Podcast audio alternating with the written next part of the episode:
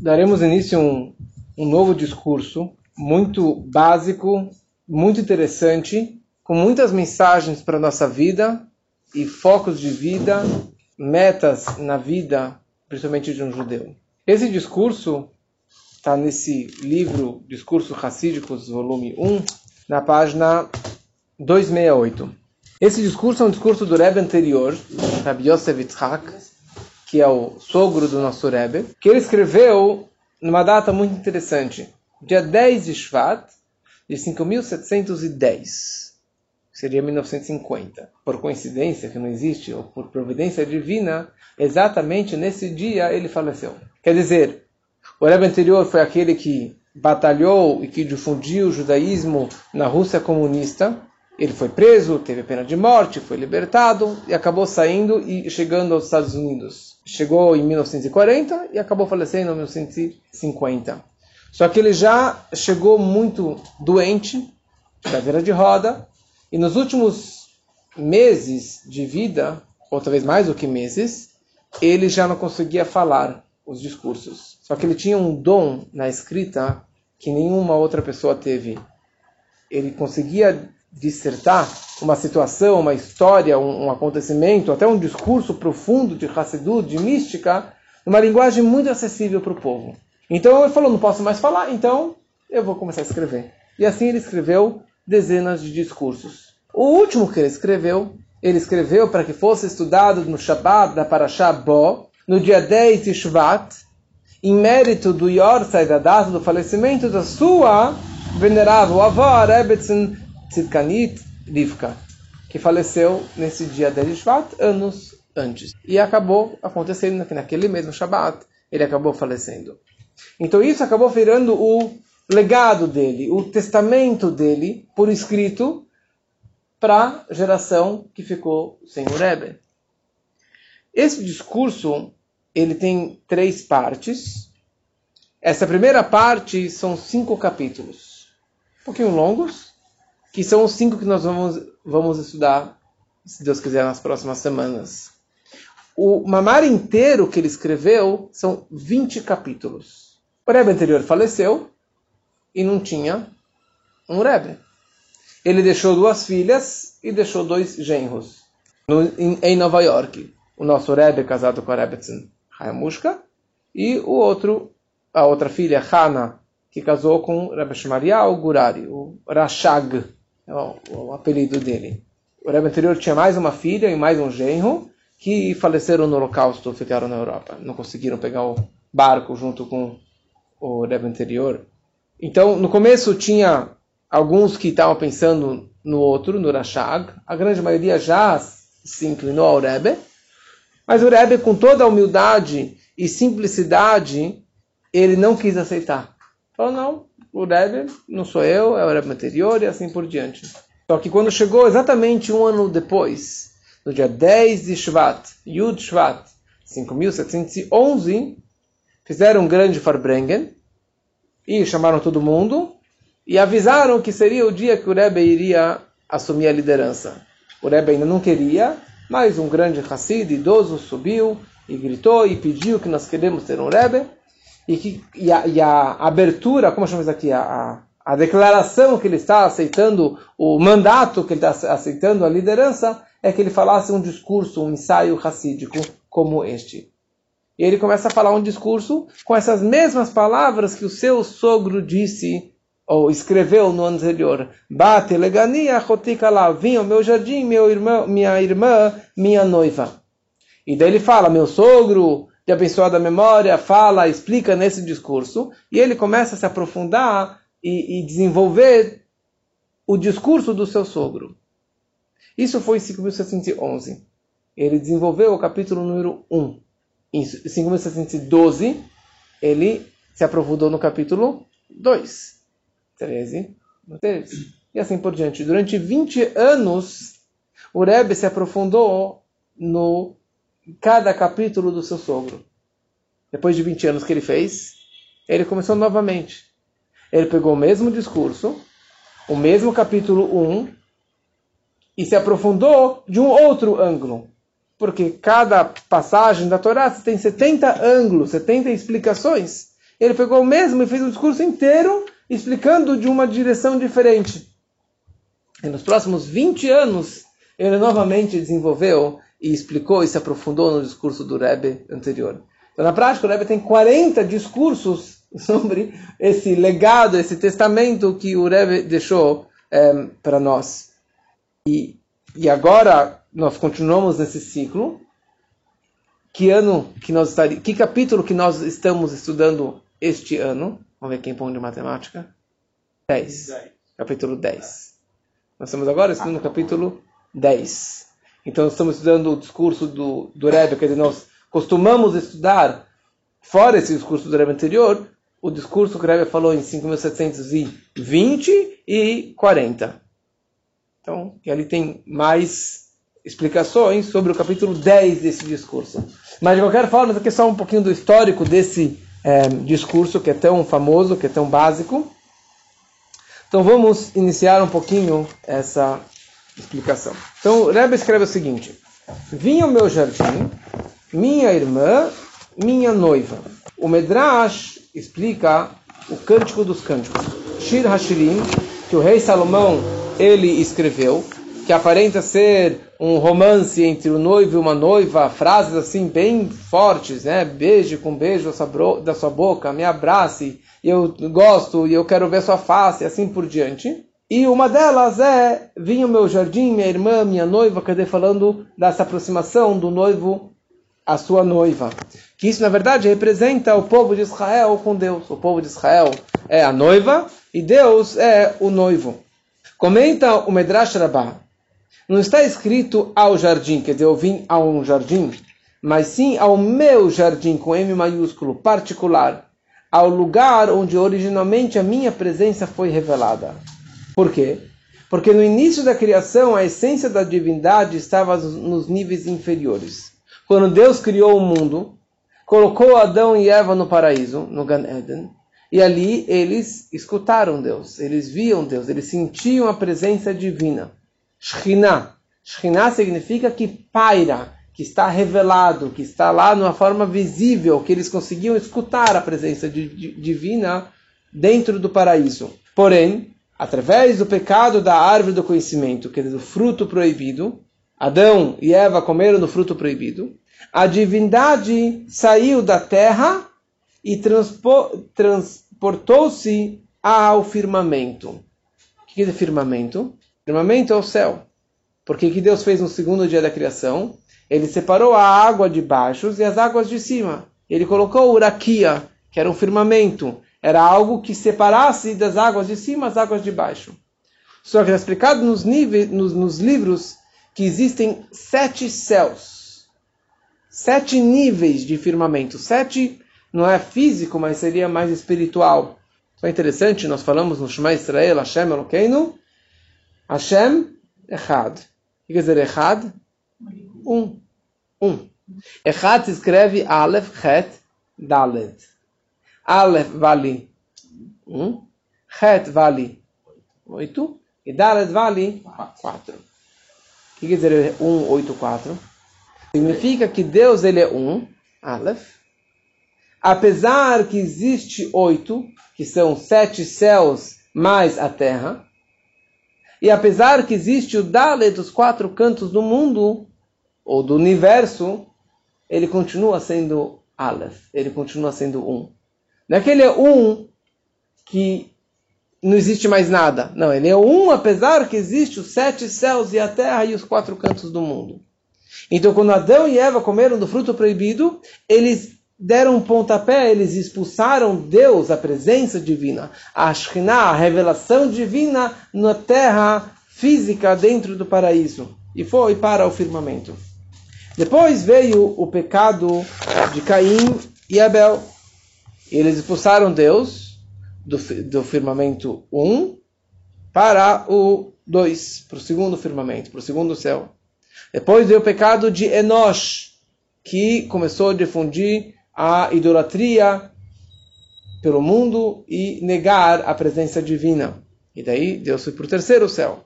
E depois veio o pecado do Mabul, do dilúvio. Deus foi para o quarto. Depois foi a Torre de Babel.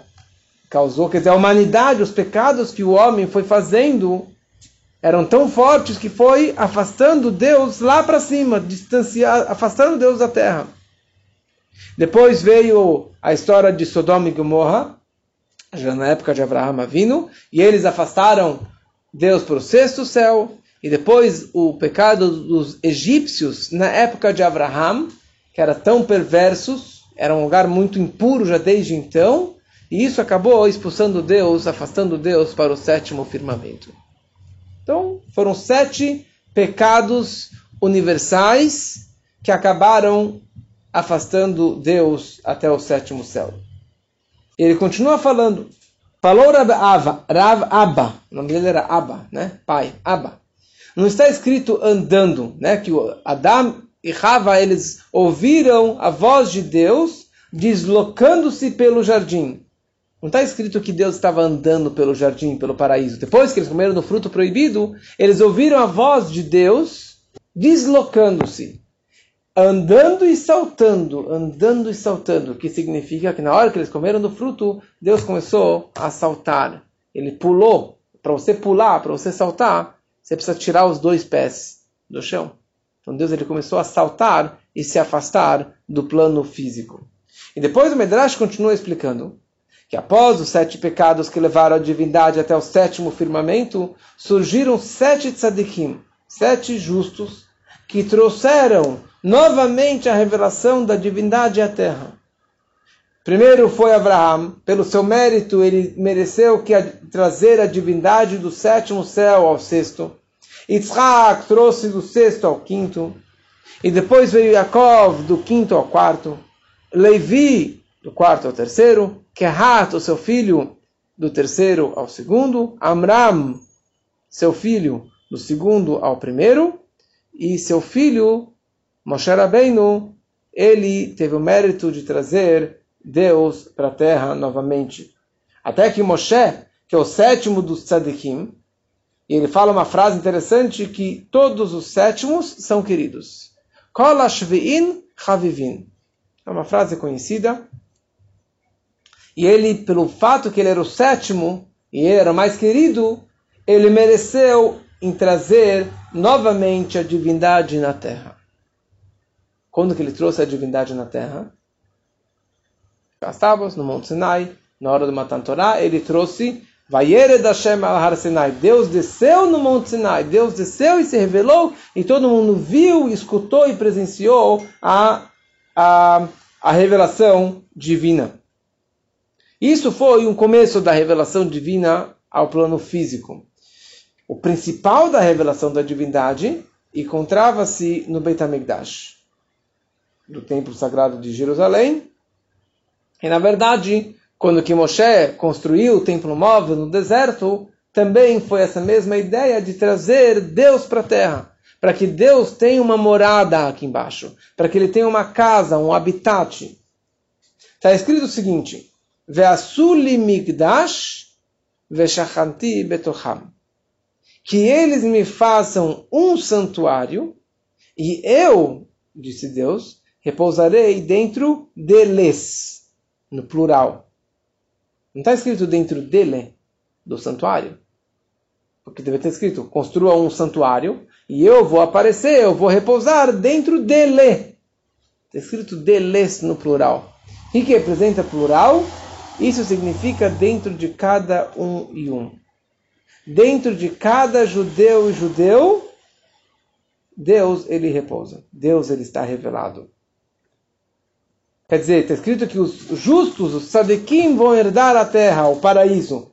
Por quê? Porque eles atraem, eles fazem que Deus repouse, quer dizer, que Deus se revele dentro deste mundo físico material.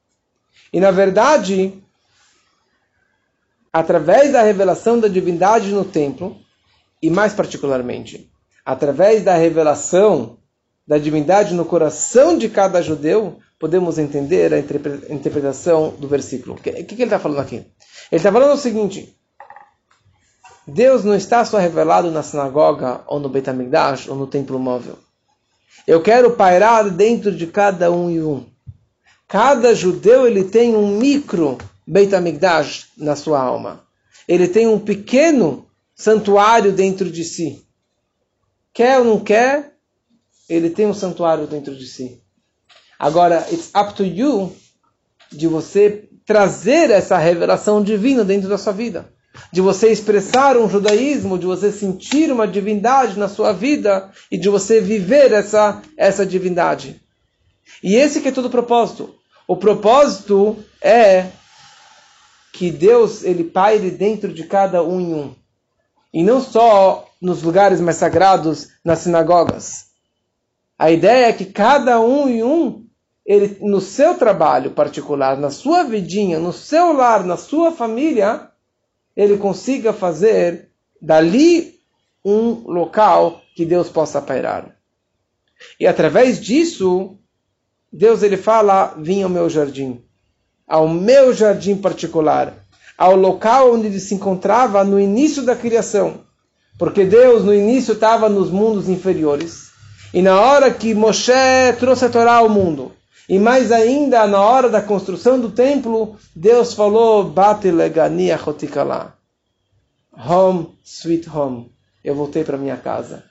Não para minha casa, para meu lar, para o meu home, para o meu jardim, para o meu pomar, para o meu lugar de prazer, para o meu lugar de deleite, agora eu me sinto em casa novamente. Eu fui expulso porque vocês me expulsaram da terra e agora fi finalmente eu consegui voltar para este plano físico e material. Seguindo, na página 270, agora ele vai nos ensinar uma coisa muito básica de toda a mística, de toda a Hassidut, que na verdade seria, desculpa, seria a frase que resume esse discurso. Esse discurso é ele é resumido em duas palavras. Dirá betartonim. Qual é o propósito, o principal propósito da criação e a concretização dos mundos, de todos os mundos mais elevados espiritualmente, é que o Santíssimo, abençoado seja, ele teve um desejo, ele teve um prazer, ele tinha uma vontade. Qual era a vontade dele? Ele desejou ter uma moradia nos níveis inferiores. Que haja uma revelação da divindade embaixo, através do trabalho do homem, de submissão e conversão da sua natureza física. Esse que é o resumo de todo esse discurso daqui. O que significa isso? Deus ele teve um desejo. Por quê? Não sei. Ele tinha um desejo.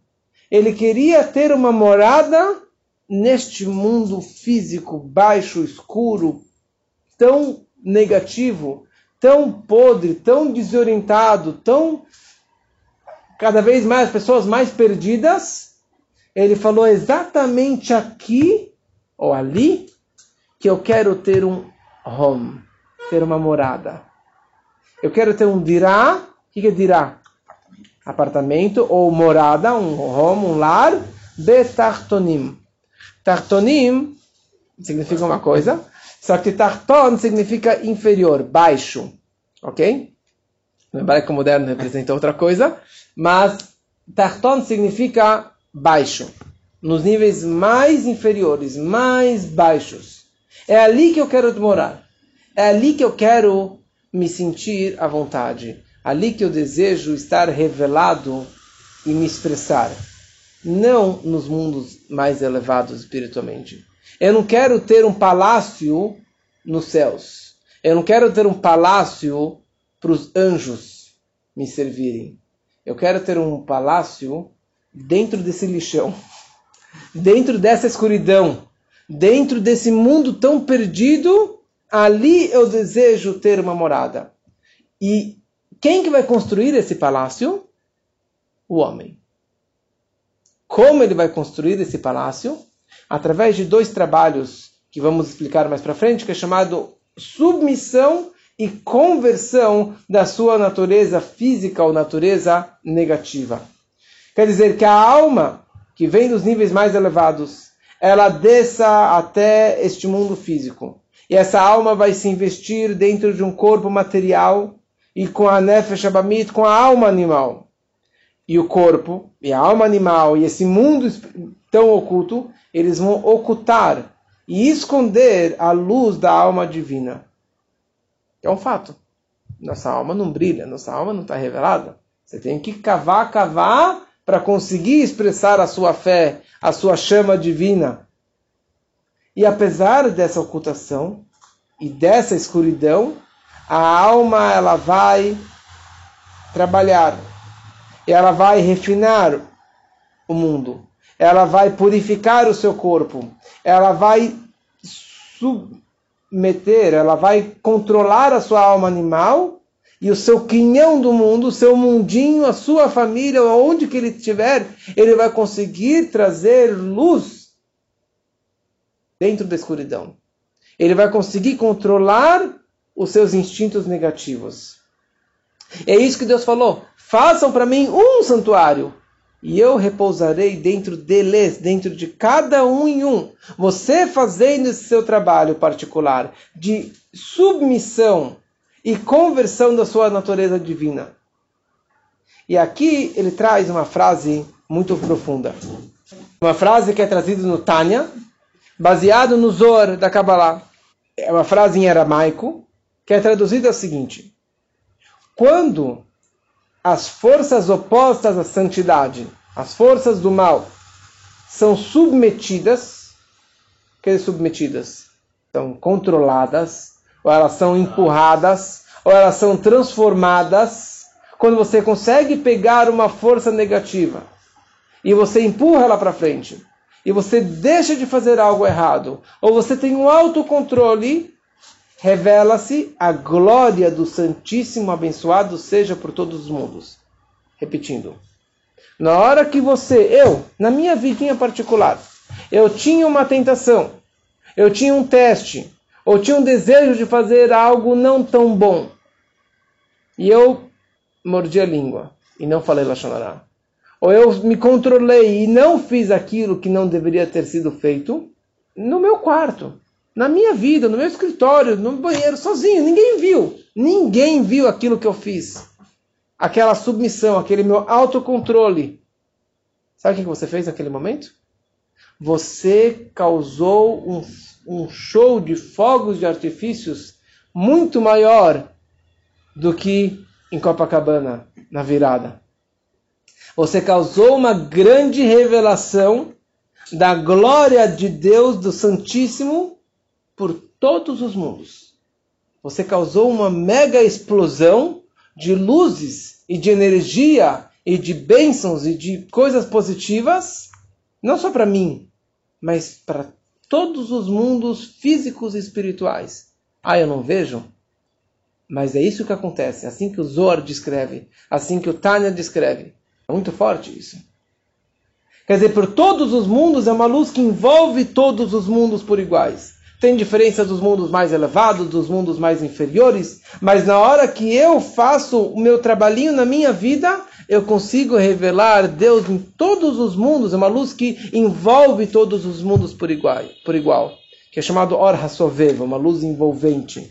E ele conclui no final da página 272 que isso significa quando se submete a Sitrachra, quando você submete a força do mal, revela-se a glória do Santíssimo abençoado seja por todos os mundos. Quer dizer, aquela luz que envolve todos os mundos por igual, cuja maneira de propagação é envolvente e abrangente em todos os mundos por igual. Logo, ilumina embaixo assim como em cima. Quer dizer, onde que Deus será revelado através do meu trabalhinho da minha submissão do mal, do meu autocontrole, não só no mundo de Atzilu, dos mundos mais elevados espiritualmente falando, mas no mundo inferior também. No mundo mais baixo, Deus também está se revelando. E essa é a ideia. Façam para mim um santuário e eu vou repousar dentro deles, dentro de cada um. Da minha vida particular, eu consigo, na verdade, trazer essa presença divina para dentro desse mundo no, no discurso que o nosso Rebbe fala, ligado com esse ano, seria o, o, do capítulo 10, ele traz uma frase muito interessante do Baal Shem Tov. Interessante que nesses discursos, tanto o Rebbe anterior quanto o nosso Rebbe, eles fazem questão de mencionar todos os Rebes a partir do Baal Shem Tov, uma frase, um pensamento, o que ele, que ele disse. Então ele traz uma frase do Baal Shem Tov, sobre este assunto. O Ashantov ele fala, muitas, muitos de nós nos questionamos diariamente ou constantemente, quem sou eu? Qual, qual é o meu valor? Será que vai aumentar alguma coisa no mundo? Será que eu vou modificar o mundo fazendo algo de bom ou fazendo algo não bom? Tipo, não vai mudar nada se eu colocar uma moeda da tzedakah. Não vai mudar nada no mundo se eu colocar um tefilim. Não vai mudar nada no mundo se eu comer um kasher. Ou fazer um salmo, ou uma reza, ou um shiur, ou uma torá. Quem sou eu? E o Baal ele fala o seguinte. Tem um versículo do Salmo 68 que diz Im ben sfataim que Deus ele está deitado entre os lábios. Quer dizer que Deus ele aguarda os lábios do homem balbuciarem palavras de Torá, palavras de oração, porque Deus ele quer dar um beijo nos seus lábios para absorver e captar estas palavrinhas de um salmo, de uma reza, de um Shema Israel que você fez. Daí o Boshanto ele fala o poder da sua reza, de um salmo, de uma reza, de um estudo de Torá que você falou Imagina Deus, Rei dos Reis. Ele está aqui do seu ladinho, aguardando você falar um salmo de manhã, ou de noite, ou uma reza. Ele está aqui do seu lado, de braço cruzado, aguardando. Você pode falar uma reza, por favor? Você pode fazer um salmo? Que eu quero te dar um beijo, que eu quero absorver, que eu quero captar essa energia? Então, como que você tem a audácia, a coragem de falar: quem sou eu? Sou um Gurnish, não sou nada. Né? Eu sou um Zé Ninguém, não vale nada qualquer coisa que eu faça deixa de fazer. Não, não, não. Ele está aguardando, ele está esperando. Porque esse é o prazer dele. De você fazer uma reza, ou de você fazer uma, um, um estudo, ou fazer uma mitzvah, ou de você se controlar e não fazer algo não tão bom, ou aprimorar o seu judaísmo, aprimorar o seu comportamento, ou melhorar a educação judaica dos seus filhos, Deus está lá em cima. E foi para isso que ele criou o mundo. Para isso. Nada mais. Vai perguntar por quê? Porque teve um prazer. Ele tinha um desejo. Um desejo não tem pergunta. Por que, que você deseja tal coisa? Quando você tem um prazer, aquele mais profundo, você gosta dessa comida. Por que, que você gosta do sushi? E porque sim é a resposta. Você não vai falar porque eu gosto do arroz, porque eu gosto da água, porque eu gosto do salmão. Eu gosto de sushi, ponto final. Eu gosto de pizza, ponto final. Eu gosto de um carro lindo, eu gosto de um, de um, de um, um bom celular, eu gosto de uma roupa bonita. Por quê? Por que mulher gosta de joia? Porque sim. Porque é natural. Quando você tem um prazer, não tem nenhuma parte do seu corpo que represente esse prazer, esse desejo. É todo o seu ser, é na, na sua essência. É algo inexplicável. Ou é algo nem inexplicável, é algo que está além da explicação, que está além de uma lógica, de uma razão. É um desejo, é um prazer. E foi isso que Deus ele teve. Um prazer. Eu costumo dizer, eu gostava muito de Lego quando pequeno, e Deus ele queria brincar de Lego. Ele falou: Eu quero que os, os bonequinhos do Lego me construam um palácio e eu vou entrar nesse, nesse palácio. Por quê? Porque sim, ele tinha um prazer. Eu adorava Lego sei porque meus filhos não herdaram essa, esse desejo. Eu dei para ele vários legos, mas eles não. Raramente eles brincam porque tem bebê no, em casa que vai pegar, ah, vai colocar na boca, sei lá o que mais, acabam, acabam não brincando de, assim.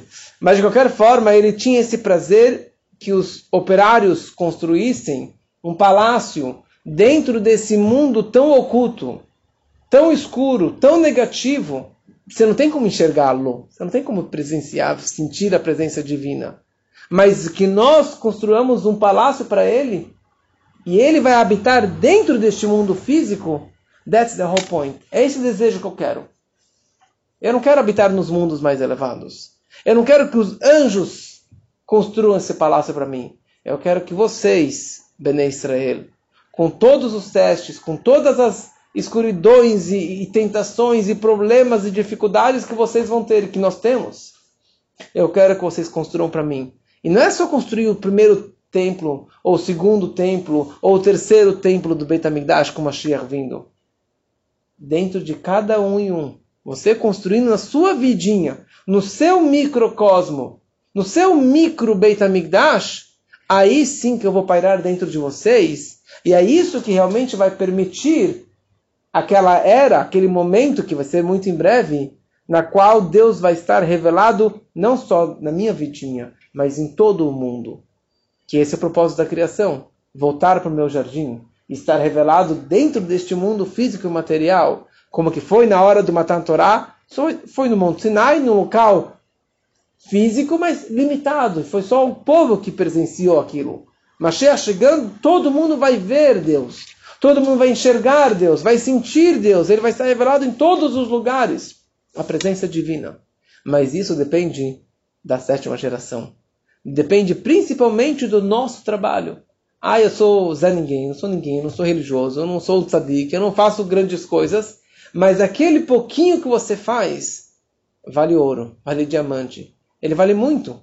Porque talvez aquela última martelada no palácio, aquele martelinho de ouro que está esperando para o palácio estar pronto, para que, que o rei possa vir e se revelar. E que isso seja realmente muito, muito em breve, se Deus quiser. E com isso a gente acabou o capítulo 1 desse discurso tão maravilhoso.